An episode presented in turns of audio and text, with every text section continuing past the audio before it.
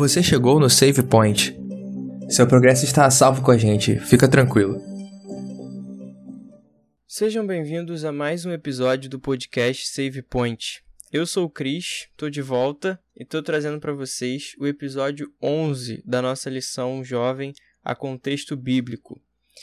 Nós estamos falando sobre aliança e já estamos chegando no final. Estamos no episódio 11, faltam só mais dois episódios e depois nós vamos entrar num outro tema, tema bastante interessante. Não vou dar spoiler para vocês ainda, mas acredito que a maioria já sabe qual é o tema.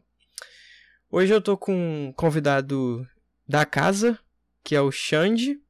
Fala aí, Xande, dá um oi pra galera, tá de volta. Fala pessoal, de volta. Sempre bom gravar. Espero que todos estejam bem nas suas casas, é, que seus queridos também estejam bem. E vamos lá falar sobre aliança permanente. Isso aí, bem lembrado. O tema desse episódio é aliança permanente. Eu queria também convidar o Espírito de Deus para que esteja participando conosco também e que ele se sinta à vontade e esteja nos guiando nessa conversa.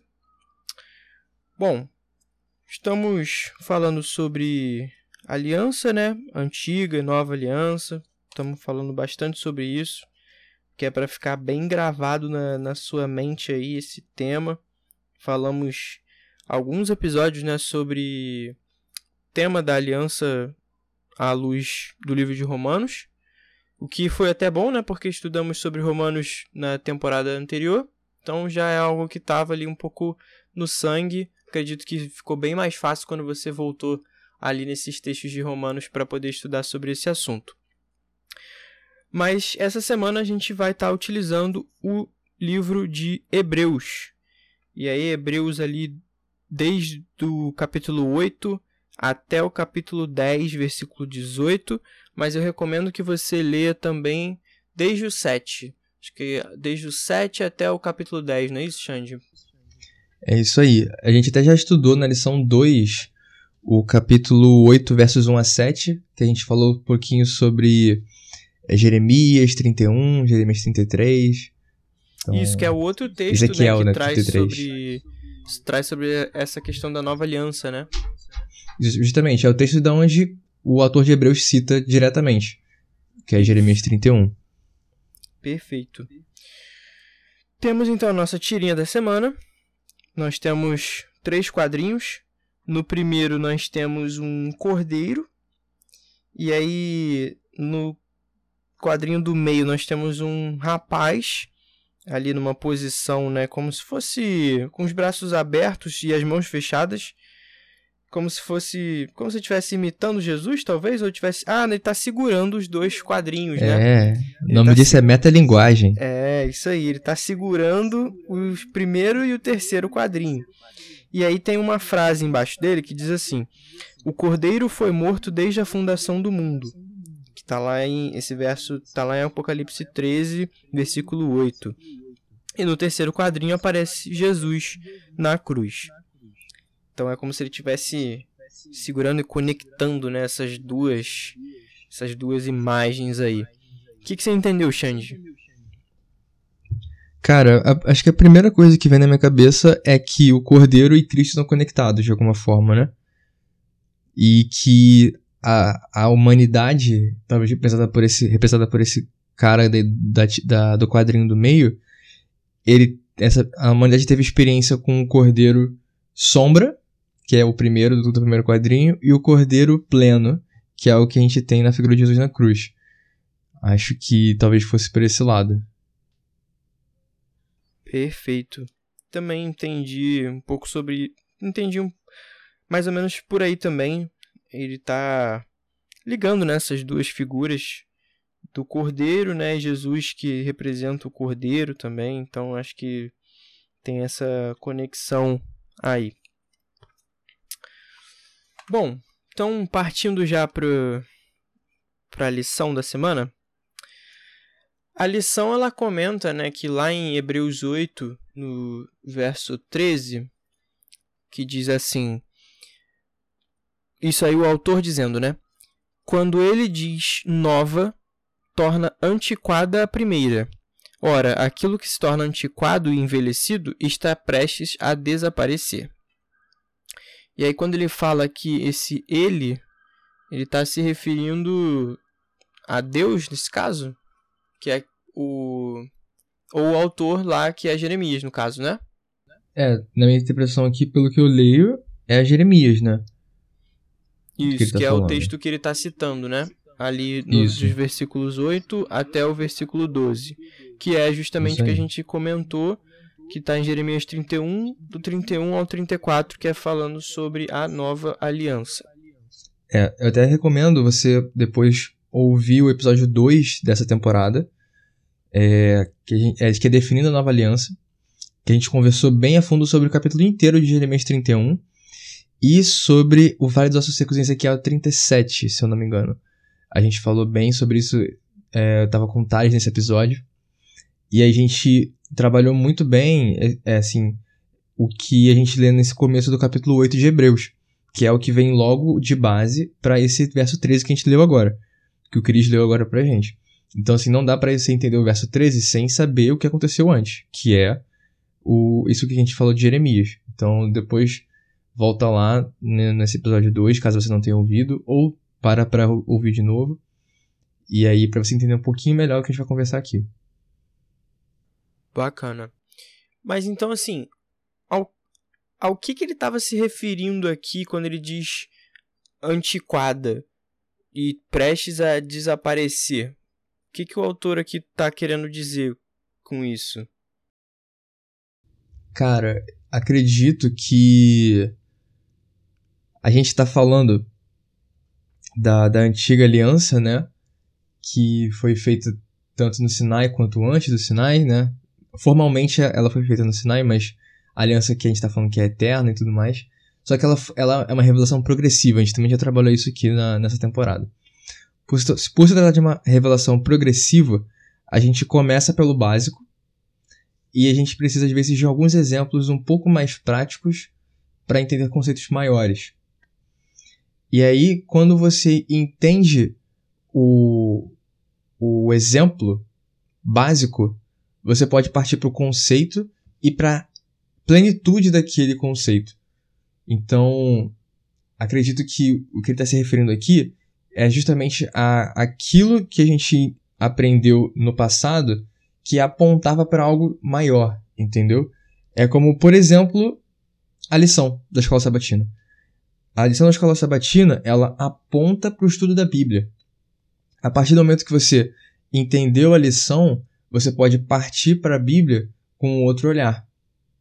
Entende? Tipo, você estudar a lição pela lição sem entender que ela está apontando para um, um, uma realidade acima dela, que é a Bíblia, assim como a própria Bíblia aponta para uma realidade acima dela, que é o próprio Cristo, né? Você precisa entender primeiro o básico e aí, com, com isso, você vai aprendendo a curva de aprendizagem que a gente tem na escola, por exemplo. Você começa aprendendo as, as contas mais fundamentais, até você entender que tu, é tudo soma. É tudo. É soma com número negativo, multiplicação é soma, divisão é soma. Enfim. É. Óbvio, eu tô, tô, super simplificando aqui. Mas acho que vocês pegaram a ideia. Não sei se o Chris é, entendeu ou se quer fazer algum contraponto ainda. Não, não, entendi. Tipo, e assim, a resposta também vem logo depois, né, no capítulo 9, quando ele começa a falar sobre a primeira aliança, que ele fala assim: a primeira aliança também tinha preceitos de serviço sagrado e o seu santuário terrestre. Então a gente vê que assim, esse esse texto todo de Hebreus, ele começa a dar outros elementos que a gente não tinha visto ainda, que são justamente os elementos do santuário, essas coisas assim, né? Tipo dos ritos, rituais que tinham no santuário, e a gente tem a parte também do sacrifício, né, do cordeiro e todas essas coisas que tinham no, no santuário desde que foi dado lá para Moisés, né? Não, não foi dado para Moisés só os dez mandamentos, né? Foram dadas diversas leis para ele, inclusive a de que ele deveria construir o santuário aqui na Terra e ele tinha umas especificidades, né, para construir aquilo ali. E Sim. esse que é o ponto Até- interessante, né? Por que que tinha essas especificidades? Justamente, o próprio texto diz que Moisés construiu segundo o modelo que foi mostrado no monte. Então, assim, não ele, ele seguiu um modelo 3D, talvez, ali que Deus tenha mostrado para ele. Mas a gente também sabe que o santuário, né, pelo menos pelo texto que Hebreus apresenta pra gente, de que ele era sombra do verdadeiro. Então, o santuário que a gente, tem na, que a gente teve na Terra, é, durante todo o período do Antigo Testamento e começo do Novo, ele era sombra de um santuário celestial, que é o que Moisés é, é mostrado a Moisés, e ele, ele precisa re- replicar numa miniatura aqui na Terra para que a gente entendesse o que se passava no céu, entendeu? E qual era o plano de Deus para a humanidade. É, então, isso, isso é interessante porque conversa diretamente com o que a gente vai comentar justamente sobre essa essa não é, não vou dizer plenitude, talvez plenitude, mas assim, essa o cumprimento disso tudo, né? Porque Justo. isso tá aqui justamente por uma razão. E a gente pode gastar um tempo agora tentando explicar um pouco sobre o propósito daquilo.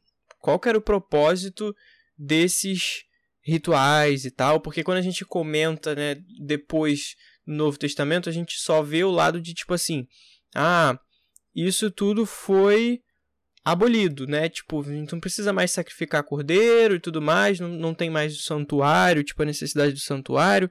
Então, tipo, tá, mas será que isso tinha um propósito antes? Tinha uma função, uma finalidade, tipo, e agora não tem mais? Ou, tipo, ah, simplesmente Deus falou assim, ah, não.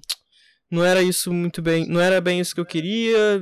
De, vamos parar por aqui, deixa pra lá e acabou, não precisa mais. É, Deus falou assim, não, quer saber? Eu tinha falado isso aqui pra você, mas esquece, pensei numa coisa melhor aqui. Tá matando muito animal, não tá dando certo. É. Cara, eu- a gente tava conversando em off aqui antes do, da gravação. O Cris tava comentando sobre o subtítulo da, de Hebreus que ele tem na Bíblia dele. Fala qual, qual é aquele de Hebreus 9:11. Isso. É porque na minha Bíblia aqui, é a versão Almeida, se eu não me engano, não sei se é revista corrigida, segunda versão, se eu não me engano. É isso, é, é a revista atualizada, segunda edição da João Ferreira de Almeida. E a minha Bíblia tem uns subtítulos que o tradutor colocou, né? Isso aqui não tá na Bíblia, tipo, quem o autor No texto escreveu- original, né? isso, no texto original não tem subtítulo, não tem título, né? É, é, até eles, eles- porque... eles ajudam, né? Ajudam a gente a, a se encontrar no texto e tal, pra ter referência de tema. Isso, mas- é. Até porque nas cartas originais você não tinha nem divisão de capítulo, né? Você não tinha capítulo Nem versículo. 9, nem versículo, nem nada. Era tudo Mas direto, um você você tá-. Você tá escrevendo uma carta pra alguém, você não. Agora é o versículo 1. Aí Isso. você escreve o primeiro verso da sua carta. Você não faz isso. Você não manda um e-mail Capítulo dividindo em versículo. Olá, fulano, não sei o que e tal, né? Tipo, e aí depois você vai lá, capítulo 3. É, não faz o menor sentido. Pois Você vai é. escrever um e-mail assim, cara, não existe. Justamente. Então, a- aí a minha Bíblia tem esses subtítulos, acredito que a Bíblia de vocês também vai ter, acho que todas as Bíblias, a maioria das Bíblias tem algum subtítulo hoje, né? Então, a minha Bíblia, no capítulo 9, tá escrito assim: Os ritos, ofertas e sacrifícios mosaicos eram imperfeitos e ineficazes. E depois, já no versículo 11, tem outro subtítulo que diz: O sacrifício de Cristo não se repete, é perfeito e eficaz. É, a gente tava comparando porque na, a minha é, a- é João Ferreira de Almeida contemporânea. E aí, no capítulo 9, no começo, tá o culto no tabernáculo terrestre. E no versículo 11 do capítulo 9 a gente tem o sangue de Cristo. E aí a nossa discussão aqui pré-gravação era, cara, então os sacrifí- os sacrifícios do passado eram ineficazes. E aí a gente tava conversando porque o texto diz, o texto diz com todas as letras de que o sangue dos animais era ineficaz. Porque se você falar que com, se você tratar o sangue dos animais com o objetivo de salvação e redenção, eles são completamente ineficazes. Ninguém foi salvo pelo sangue de animais. Ninguém. Por quê? Porque esse não era o objetivo deles. Isso, isso conversa diretamente com o que a gente falou nas, nas lições anteriores sobre quando a gente tratava a lei como, a, como um poder de salvar, né? Tipo, Justamente. a lei por si só, o cumprimento da lei, você fazer aquele rito ali, aquilo ali não tem poder salvífico. Exato. É porque esse não é o objetivo dele. Por exemplo, eu tava falando aqui com o Chris, mas se eu pegasse a minha lição e tentasse, sei lá, é, escrever alguma coisa aqui no papel usando a, o papel da minha lição, papel no papel. Tipo, a lição não foi feita para isso. Ela foi feita para você, era ser lida ou você fazer anotação nela, etc. Mas não serve, ela não foi feita para você escrever com ela, tá ligado? Uhum. Então assim, não, não faz sentido você tentar pegar uma coisa que foi feita para um objetivo específico e você us, é, usar ela para outro objetivo diferente e falar que também é ineficaz. Para salvação, de fato, é ineficaz. Mas eles tinham um objetivo diferente, que é o que a gente está falando aqui das sombras, né? O, o fato que a gente, viu, a gente leu no, no versículo 13, que é envelhecido está prestes a desaparecer, é como uma sombra que a luz vem e ilumina, e aí ela não, não precisa mais ela não faz mais sombra porque não tem mais aquele objeto lá. Porque ele foi substituído por algo que é de fato a plenitude. Então, assim, o sangue de, de animais, de cordeiros, eles, eles tipificavam, a gente falou sobre tipo e antitipo também aqui nos primeiros episódios, né? Eles tipificavam um sacrifício que seria feito. Um cordeiro que seria morto. Eles tinham um papel, então, assim, de ensinar e apontar para algo, né? Que, que viria.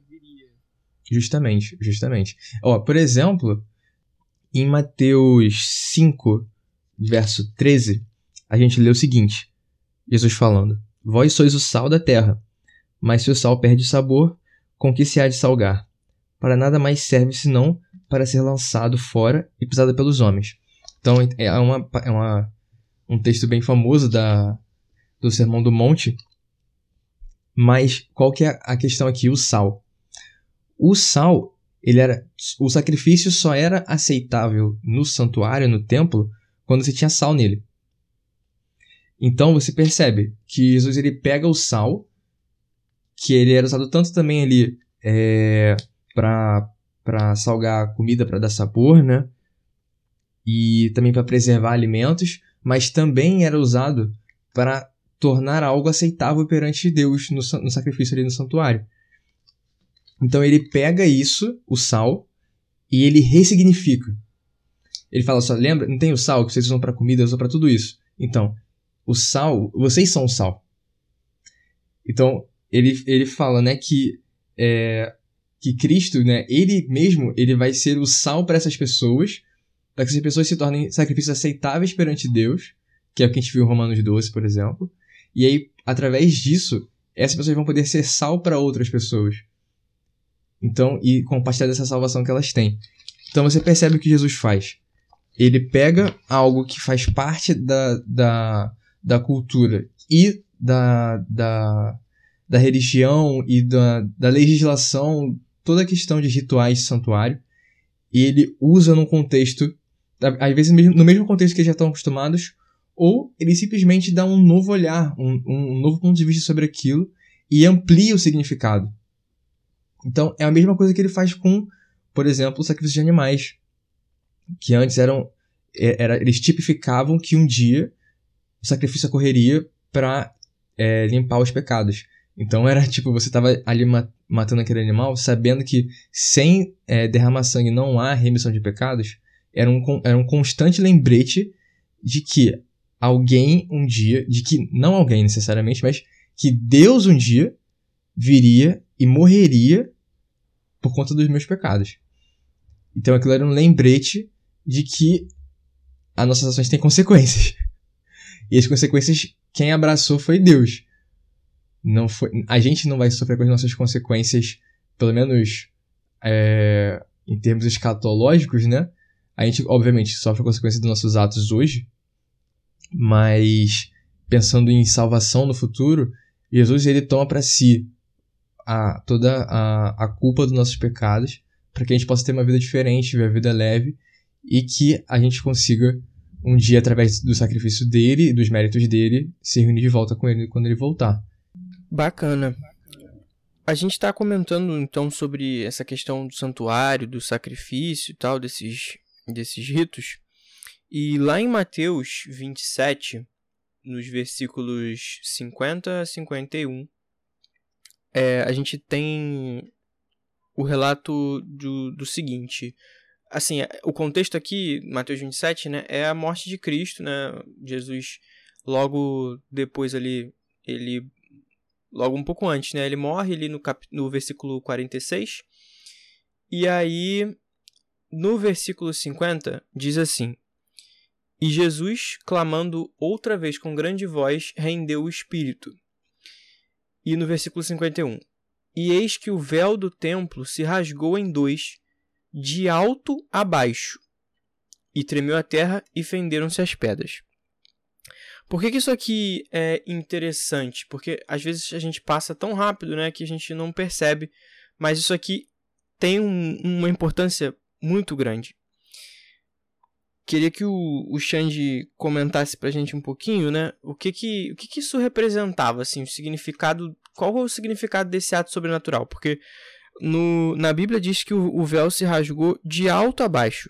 Então, o que, que isso significa, né? Porque quando você tá com uma cortina e você vai tentar rasgar essa cortina, o que, que você consegue fazer? Você vai pegar ela por baixo. Então, você vai rasgar de baixo para cima, né? Você não consegue rasgar de cima para baixo. A menos que você estivesse lá no alto. Se você estivesse pendurado numa escada, talvez você conseguisse rasgar de cima a baixo. Ainda assim, hum, não sei se daria certo, né? Tipo, você rasgar de cima para baixo. Mas enfim. Então aqui diz que ele é. foi rasgado de cima para baixo. Ou seja, sem o auxílio de mãos humanas. E eu queria que o Xande comentasse um pouquinho sobre isso, né? Qual que é a importância desse ato Bom, por que, que o, essa história do véu rasgar de cima a baixo é importante? Porque quando a gente pensa no, aonde esse véu estava, né? Aonde, o que, que era esse santuário? Ele era um espaço que tinha um pátio aberto, né? Cercado por, né? Pela, pelas cortinas e tal. E ele, você entrava no pátio, você tinha o altar de sacrifício, onde você, junto, com o sacerdote, você sacrificava o bichinho, botava o sangue dele numa, numa bacia, ou, e depois é, o sacerdote entrava com esse sangue do, do sacrifício na tenda que ficava dentro do santuário. Essa tenda era dividida em duas partes, e aí na primeira parte, nessa, nessa parte logo mais na entrada dessa tenda, que era o lugar santo, existia um véu uma cortina muito grossa, muito grossa, que separava essa primeira parte, essa primeira sala, da sala mais interna, que era o Santíssimo, ou Santo dos Santos. Então, durante todo o ano, os sacerdotes entravam no lugar santo e aspergiam, né? Eles pegavam tipo com um pincel assim, eles passavam no sangue daquela baciazinha e eles aspergiam na cortina. Então é como se o pecado que é, causou a morte daquele animal no lugar da, do pecador, ele sai do pecador e ele vai para o santuário. Ou seja, é como se né, Deus assumisse para si a culpa, né, ensinando isso para o povo. Então Deus estava assumindo o sangue, assumindo o sacrifício, né, de que um dia seria feito por Ele mesmo. Então imagina, você tem um povo de Israel ali que não era um povo pequeno. E imagina que se todo mundo aqui erra bastante. Imagina que você tem todo dia que tem que fazer sacrifício diário, né? Toda vez que você errava, você pecava, né? Então era algo que acontecia com uma certa frequência, todos os dias. E aí chegava no, no, no, no ano novo, né? Deles, eles. O sumo sacerdote, que era o, era o único dia que esse cara entrava no lugar santíssimo ele passava do véu e, ele intercedia pelo povo e também pelos pecados dele mesmo. E era um dia que também o santuário todo era lavado.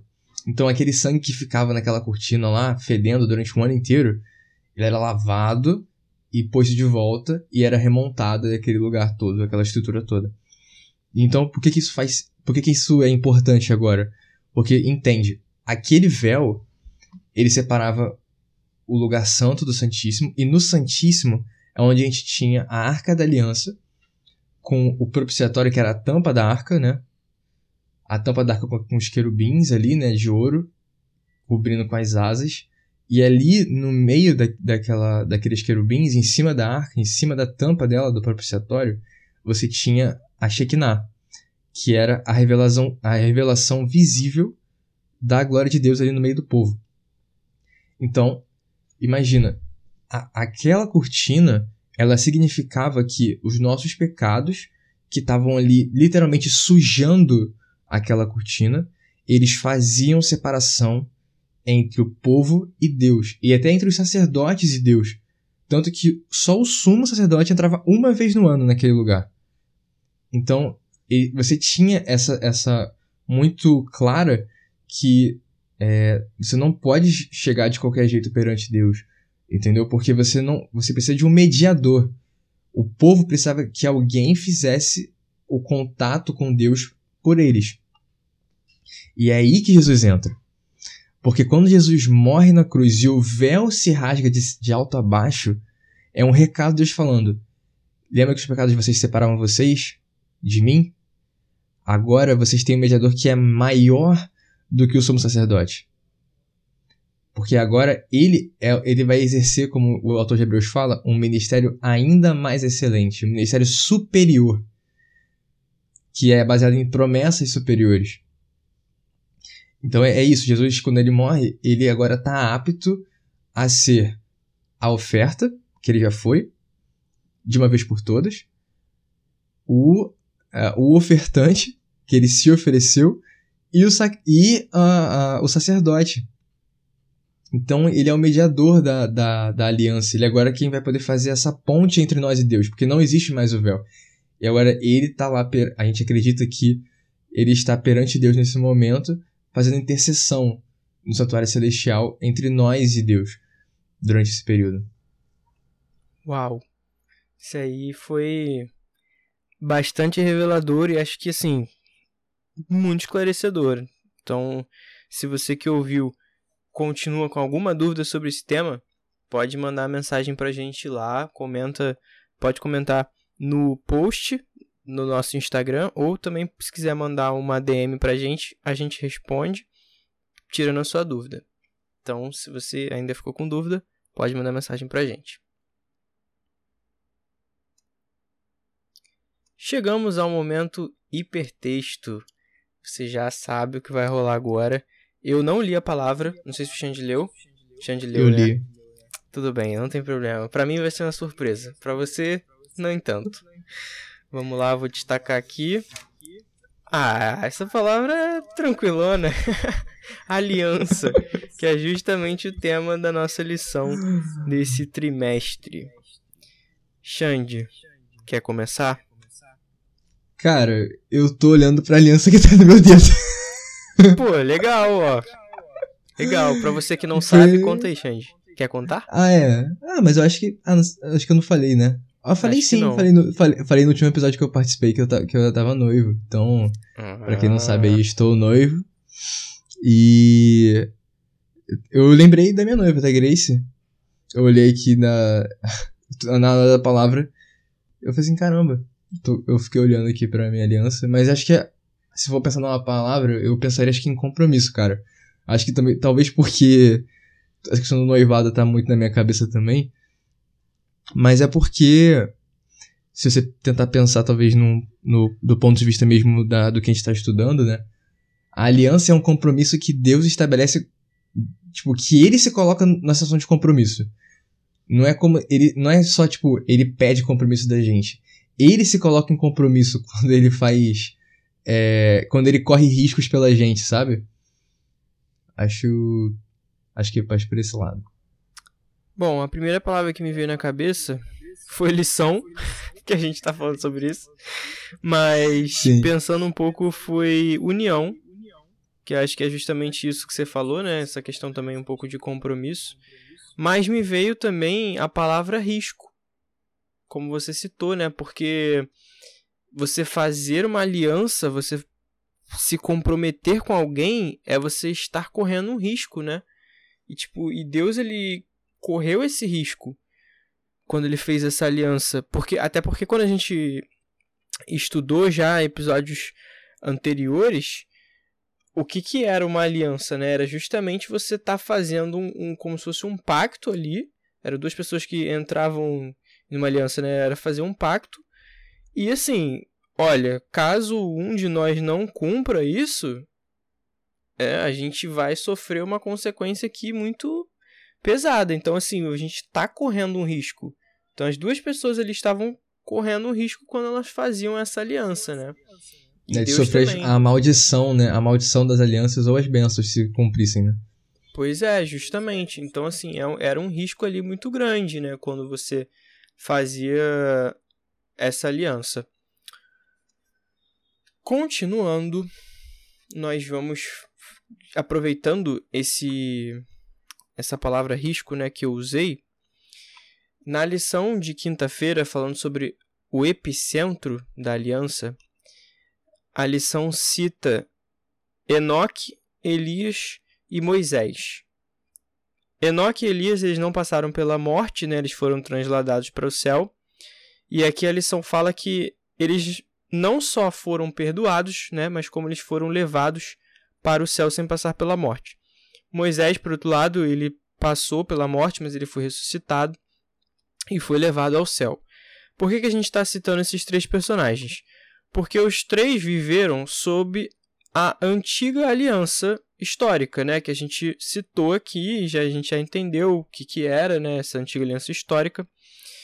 E aí, a lição faz uma pergunta que eu fiquei aqui ruminando com o Xande antes da gente entrar para gravar e que eu queria compartilhar com vocês também esse pensamento que eu tive.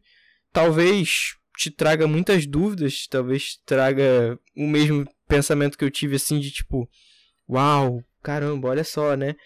Mas se você ficar com dúvida, você pode perguntar pra gente também de novo, a gente tenta te explicar, mas é algo que realmente eu já vou adiantar para você que talvez você não entenda 100% porque a gente não consegue entender 100% a mente de Deus e como Deus age no tempo e tudo. Então, assim, é algo que realmente pra gente, pra nossa mente, é muito além. Mas a pergunta é: como isso poderia acontecer, né? Como eles poderiam ser perdoados e levados para o céu se os pecados deles só seriam oficialmente perdoados com a morte de Jesus. E aí fica essa fica essa dúvida, né? Porque assim, vamos lá. Eles já estavam no céu, então assim, os pecados deles tinham sido perdoados. Só como a gente citou aqui, o sacrifício de animais não tinha poder para perdoar pecados. Não é isso, Xande? É isso aí, é o que a gente lê na Bíblia. Então, assim, os pecados eles só seriam de fato oficialmente perdoados com a morte de Jesus. Só que você não pode entrar no céu se você tiver pecado. Então, os pecados deles realmente foram perdoados. Só que no contexto ali histórico, quando a gente vai olhar assim na linha do tempo, a partir do momento que eles subiram ao céu, Jesus ainda não tinha vindo à terra e não tinha morrido ainda. Então, assim, Aí o, o ponto de discussão assim que eu quero trazer para vocês é pensar assim, tá? A gente citou, né? A, a Tirinha comenta sobre aquele texto de Apocalipse de que o Cordeiro ele foi morto desde a fundação do mundo. Beleza, só que isso não significa que assim isso estava 100% garantido. Jesus ainda precisava vir à Terra ele precisava passar pelas provações, pela tentação no deserto. E a tentação no deserto é justamente a prova, né, de que assim Jesus ali ele ainda podia falhar, vamos dizer assim, né? Mesmo ele sendo perfeito, sendo Deus ali, ele podia falhar, ele podia no Getsemane quando ele fica em aflição, ele podia muito bem chegar e falar assim: "Pai, não aguento mais, envia os anjos, eu vou voltar para o céu não vou conseguir morrer, não vou conseguir passar por isso daqui. E se ele faz isso, o que que acontece? Cara, simplesmente foi um all-in. Cara, Jesus era a nossa única chance. de não sermos, não, não a, gente morrer e ficar morto para sempre. E não ter, não voltar a ser a família como a gente era antes no Éden. Então assim, cara, foi all in. Então assim, se é, se Jesus viesse para cá sem risco da missão falhar, eu consigo imaginar Jó se repetindo em Mateus 4. Fala assim, ó, tá vendo? Tá vendo Jesus ali? Você cerca Satanás ele, Deus. falando, né? Exatamente, você tá chegando pra, chegando pra Deus falando assim, ó, você cerca ele, você não deixa ele pecar. O cara não, ele não peca. Como é que, como é que você quer que as coisas sejam justas? Né? Eu consigo imaginar esse tipo de diálogo acontecendo de novo, sabe? Então, assim, Jesus, ele de fato, até porque, se ele não tivesse possibilidade de pecar, né, por conta da, da, da, da, da sua humanidade, que senti como que a gente ia se conectar com ele? Como é que a gente ia olhar para ele e falar assim, é, realmente, ele é um bom exemplo pra gente de humanidade, porque ele não seria, ele não seria humano, ele não, não, a gente não conseguia, não ia conseguir se conectar com ele, sabe? Então, assim, o fato dele, dele ter vindo aqui e apesar de ter existir a possibilidade, ele venceu pro, as probabilidades e ele, de fato, foi o sacrifício perfeito que deveria ser, foi com base nessa, nessa, nessa promessa que Abraão, Moisés, é, é, Abraão, é, no caso também creu, né, foi, imputado, foi imputado por justiça, é a mesma fé que foi imputada também sobre Enoque, sobre Elias, sobre Moisés eles acreditaram, eles tiveram fé de que Jesus conseguiria é, cumprir essa promessa. Tanto que a gente lê em Efésios 2 de que pela graça nós somos salvos por meio da fé. Então a graça ela, ela fica disponível para quem tem fé. Então, mesmo que Jesus não tivesse de fato morrido ali, a promessa era suficiente e era garantia suficiente de que ele ia cumprir, porque Deus cumpre com as suas promessas. Porque você olha para Abraão, olha para Moisés, olha para Enoque, olha para Elias, tudo que Deus falou para eles, ele cumpriu. Eles não tinham motivo para olhar e falar assim: "Não, realmente, acho que não acho que tem mais chance de dar errado". Eles acreditavam, cara, porque eles tinham experiência ali próxima e íntima com Deus. Eles olhavam para o passado e falavam assim: "Deus nunca abandonou a gente. Deus nunca é, descumpriu uma promessa. Essa não vai ser diferente. E aí, eu até trago essa provocação pra gente, porque, primeiro, Deus estava disposto e, e, ele de fato colocou tudo em risco para nossa salvação, para que ele pudesse ser uma família de novo. E, tipo, pelo menos falando por mim, não sei você ouvinte, não sei o Cris, quanto vocês já estão dispostos a colocar em risco pelo Evangelho, por Cristo, sabe? Quanto, eu não sei o quanto eu tô disposto. de verdade, eu não sei quanto eu tô disposto a, a, a assumir o risco, sabe? Cris e eu. É, o Cris agora, ele de fato é um atuário, eu ainda tô chegando nisso. Mas sim, a gente estudou anos na faculdade para aprender a calcular e a quantificar incerteza e saber que tem risco que a gente pode assumir risco que a gente não pode. Mas, cara, às vezes na nossa vida, eu não sei, cara, eu sou um cara muito reticente com riscos. Sou um cara muito conservador com riscos, então é, pensar que Deus estava disposto a, a colocar tudo em jogo por, por mim, cara, para que eu tivesse a chance de viver uma vida melhor, pô, cara, é surreal. E aí, segundo, é essa questão também dos patriarcas, sabe? Que mesmo a mesma coisa de de Abraão com Isaac, mesmo sem nunca ter tido um caso de ressurreição, e ele acreditar que Deus era capaz de, de de reviver Isaac, ressuscitar Isaac, sabe? É, a gente ter essa fé, mesmo que a gente não consiga enxergar o futuro, mas com base na, experiência que a gente já tem com Deus, sabe? É, isso é, isso é muito bacana, assim, porque só dando mais uma, uma provocada nesse tema, né? Tipo, porque se Jesus não tivesse cumprido ali a sua promessa, não tivesse morrido, Assim, as pessoas que já tinham morrido até então, até aquele momento, porque a gente acredita que a morte de Jesus ela serve tanto para o período antes, anterior à morte dele, né? Quanto para o período pra, após. Então, assim, a morte de Jesus serve para gente que vive depois da morte dele, mas serve também para as pessoas que viveram antes. E aí por isso que serve para Abraão, para Adão, para todas essas pessoas lá bem antes dessa dessa aliança, dessa nova aliança que a gente cita, né?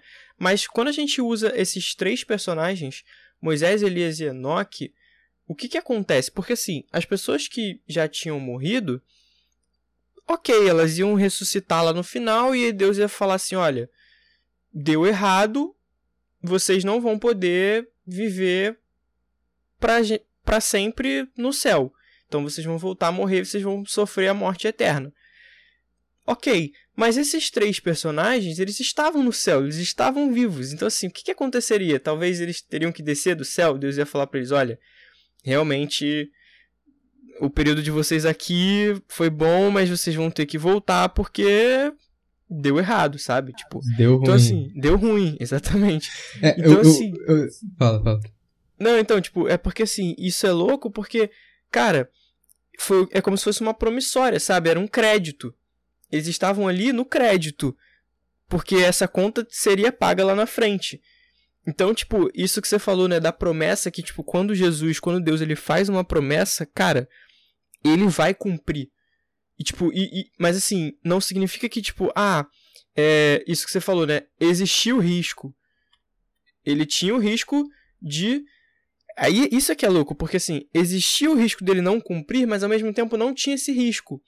Porque ele sempre vai cumprir com as promessas dele. Então, tipo, é a mesma por isso que pra gente é, é meio confuso, eu falei que na nossa mente seria confuso, porque como você citou aí, né, tipo que ele era humano, mas ao mesmo tempo também ele era Deus ainda. E tipo, pra gente, as coisas não podem ser duas, você não pode ser homem e ser Deus ao mesmo tempo, né? Tipo, pra gente não faz sentido isso, mas era o que acontecia, né? Sim.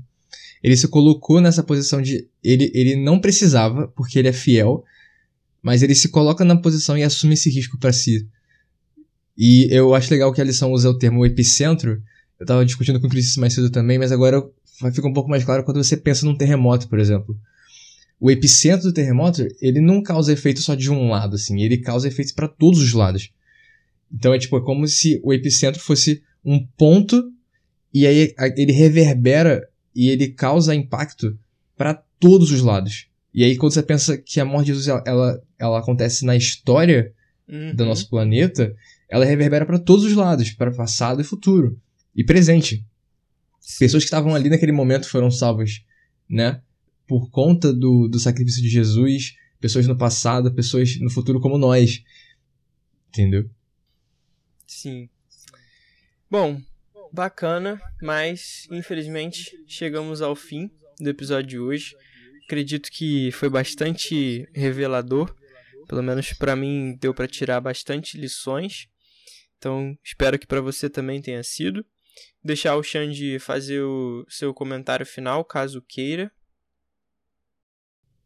É, eu acho que quando a gente fala da, da das alianças, a gente está falando já essa é a décima primeira semana. Essa Isso. é a primeira semana falando sobre sobre alianças. Eu acho que que tem, tem que ficar marcado pra gente é que Deus honra os seus compromissos. Mesmo que a gente não honre, mesmo que as pessoas que a gente confia não honrem, Deus sempre honra os seus compromissos. E atualmente o compromisso dele é te ver de novo no, na casa dele, junto com o resto da família. E ele vai honrar esse compromisso se você quiser fazer parte disso. Então, eu acho que para mim é essa lição que fica. Aleluia, arrepiei. Cara, isso é. Isso, eu acho que assim, a, a gente não tem essa dimensão. Pelo menos eu não tenho essa dimensão de que Deus ele é fiel assim nas promessas que ele faz, sabe? Tipo, você de fato crer nisso, sabe? Tipo, porque uma coisa é a gente ficar repetindo sempre, que a gente sempre repete que, tipo, ah, que Jesus vai voltar e tal, e que, tipo, né, essas coisas assim. Mas assim, cara, é real, porque se ele falou isso, ele vai fazer, entendeu? Tipo, Exatamente. não tem como ele. Não tem como você acreditar nisso e no final você tá errado, entendeu? Tipo, não. Não existe essa possibilidade, sabe? Tipo, se, se ele fala algo, é porque ele vai fazer. E lá na frente ele já vislumbrou isso, sabe? Tipo, é outra coisa que a gente não consegue entender é o Deus agindo através do tempo, né? Mas isso aí é papo para um outro episódio. Mas assim, se ele promete algo, é porque de fato ele vai cumprir. Então, Amém. eu queria agradecer a participação do Xande hoje e também agradecer a Deus pela presença conosco hoje. É incrível como ele sempre consegue falar através de nós para vocês que estão nos ouvindo. E apesar da gente. Justamente, apesar da gente. Porque, querendo ou não, a gente nunca consegue se preparar o máximo e o melhor que a gente poderia, mas é incrível como ele vem e, assim, o que a gente está falando aqui com certeza não é sabedoria nossa. Pode ter certeza. Lembrando então, né, dando os recados finais, que você pode nos ouvir no site da Contexto Bíblico. O link está aqui na descrição desse episódio e também lá no nosso Instagram. Então siga nosso Instagram que é @podcastsavepoint. Lá na nossa bio tem um link que você pode acessar todas as plataformas onde você pode nos ouvir e também o site da Contexto Bíblico. Lembrando que o site da Contexto Bíblico você encontra vídeos, outros podcasts também, tirinhas e muito mais. Se você ficou com dúvidas ou tem alguma sugestão, você pode mandar para o nosso e-mail também, que é o pod.savepoint.gmail.com ou manda um direct para gente, pode fazer um comentário. E eu queria reforçar aqui para que vocês interajam com a gente através do hipertexto. A gente tem percebido que o número de, de comentários tem diminuído e a gente fica triste com isso. Então a gente quer que você comente. Se você pode mandar mais de uma palavra, não tem problema. Comenta uma vez, depois volta lá, comenta de novo. Não tem problema. Vamos crescer aquela árvore lá, aquela árvore semântica. Então compartilha com seus amigos. Muito obrigado pela presença. Nos vemos no próximo episódio. É isso e até mais. Valeu, gente.